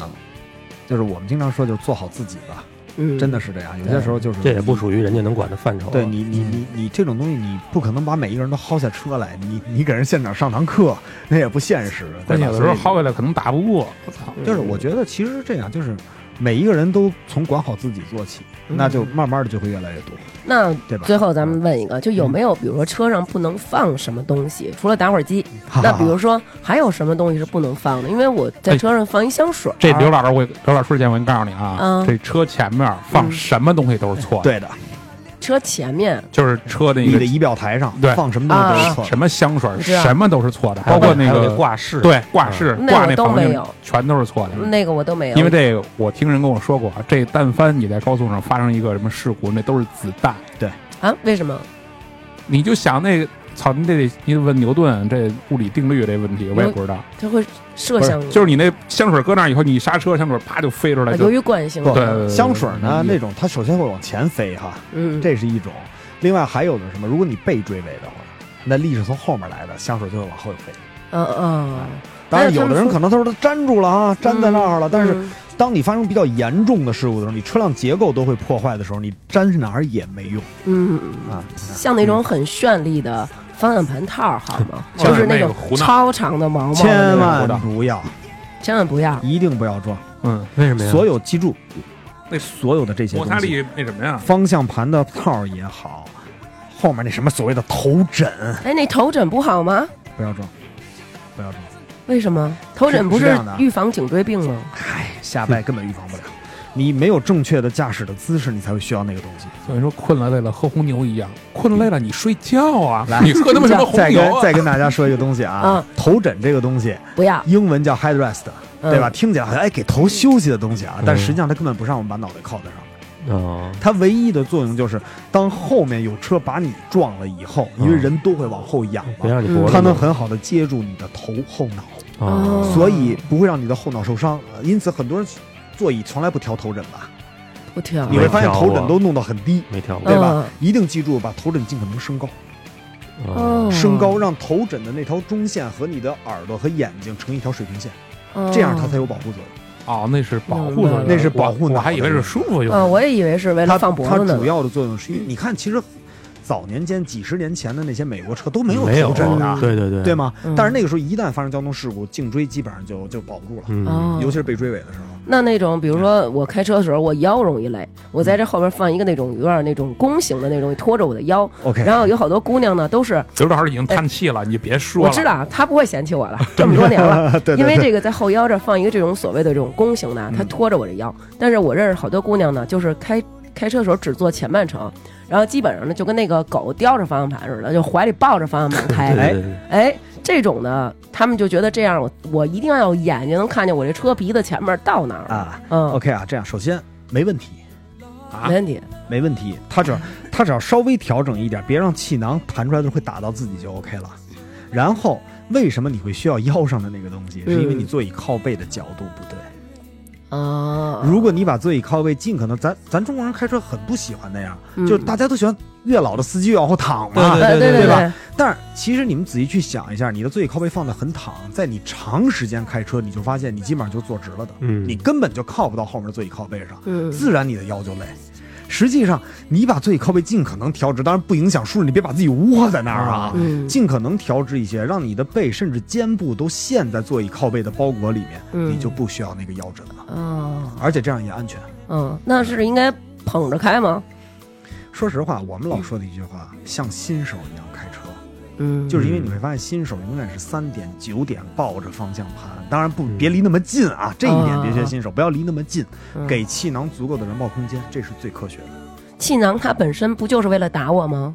并不是。就气囊本不身是它不就是为了能够防气止囊你南哥是为了打你，知道吧？是这样啊，嗯，它不是气为了嗯囊的保护作用是在什么时候出现的？不是在弹出来的时候出现的，而是在弹出来以后往回收的时候才会保护我们。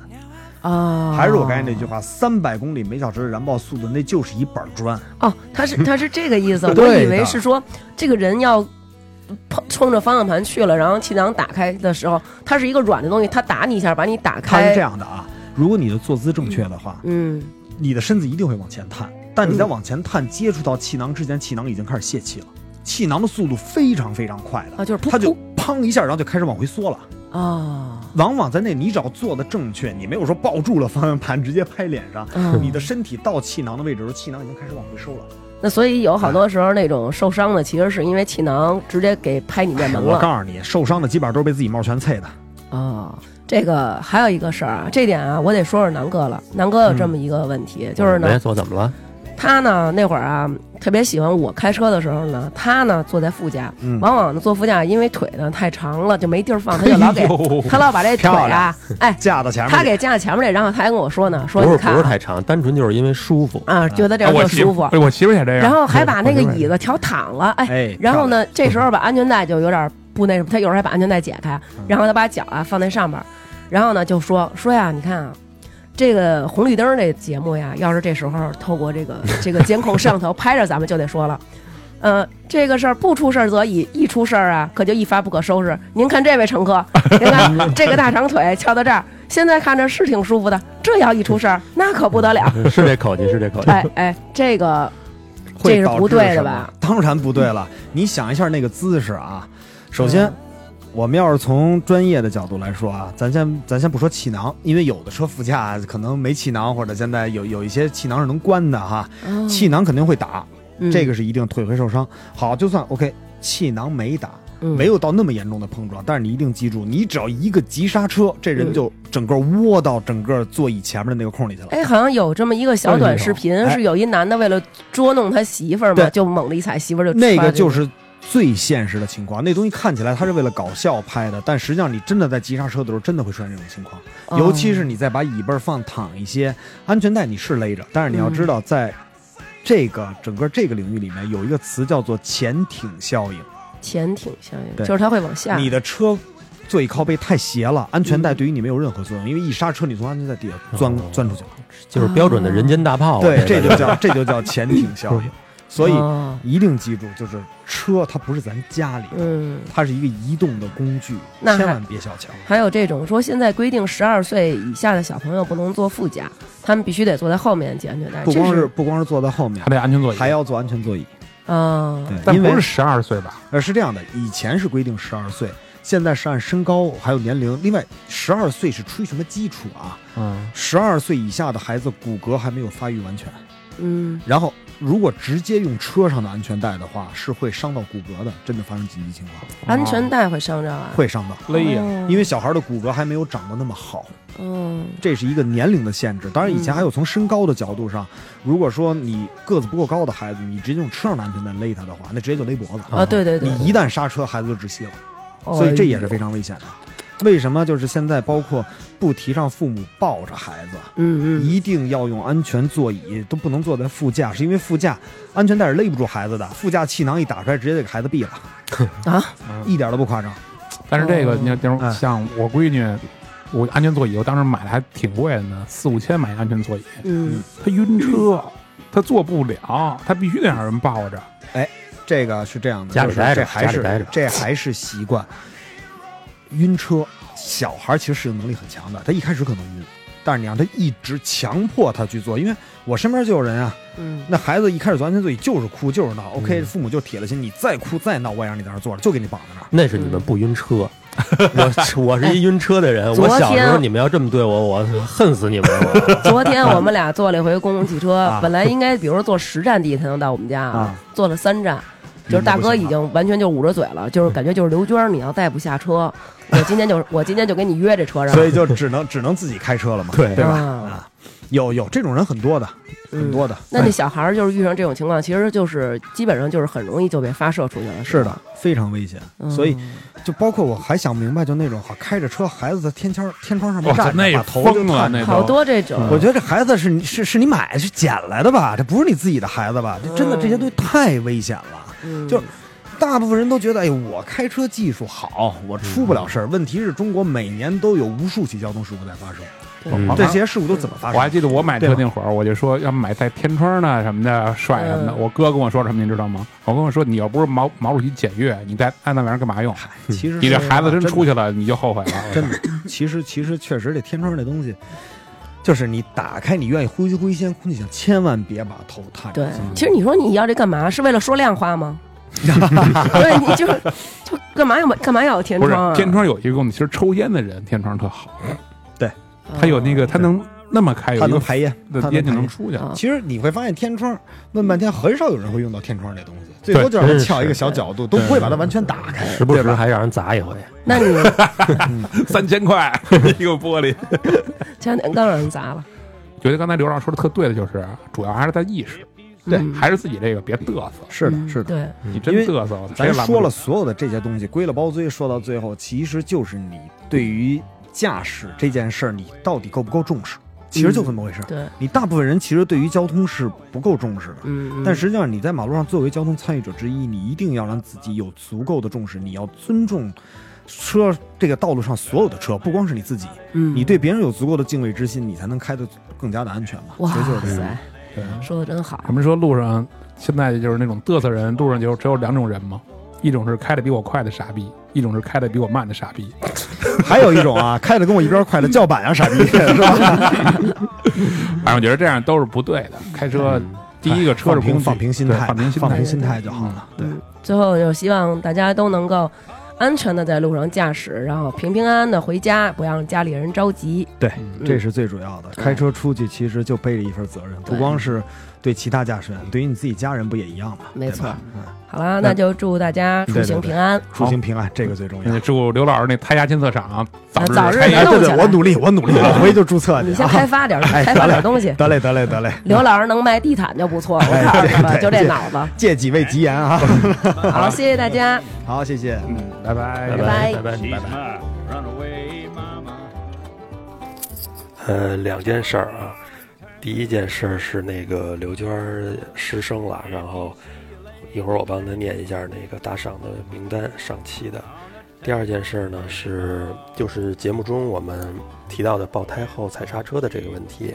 嗯，西风后来又跟我沟通了一下，就是其实最重要的呢是他说的这个一定要稳住方向，不要乱打。然后其次呢，如果、啊您前方没有任何的危险，就是最安全的，当然还是不踩刹车，一点儿一点的滑行到路边啊。这种情况可能是网上大家也教的，大家不让踩刹车爆胎后。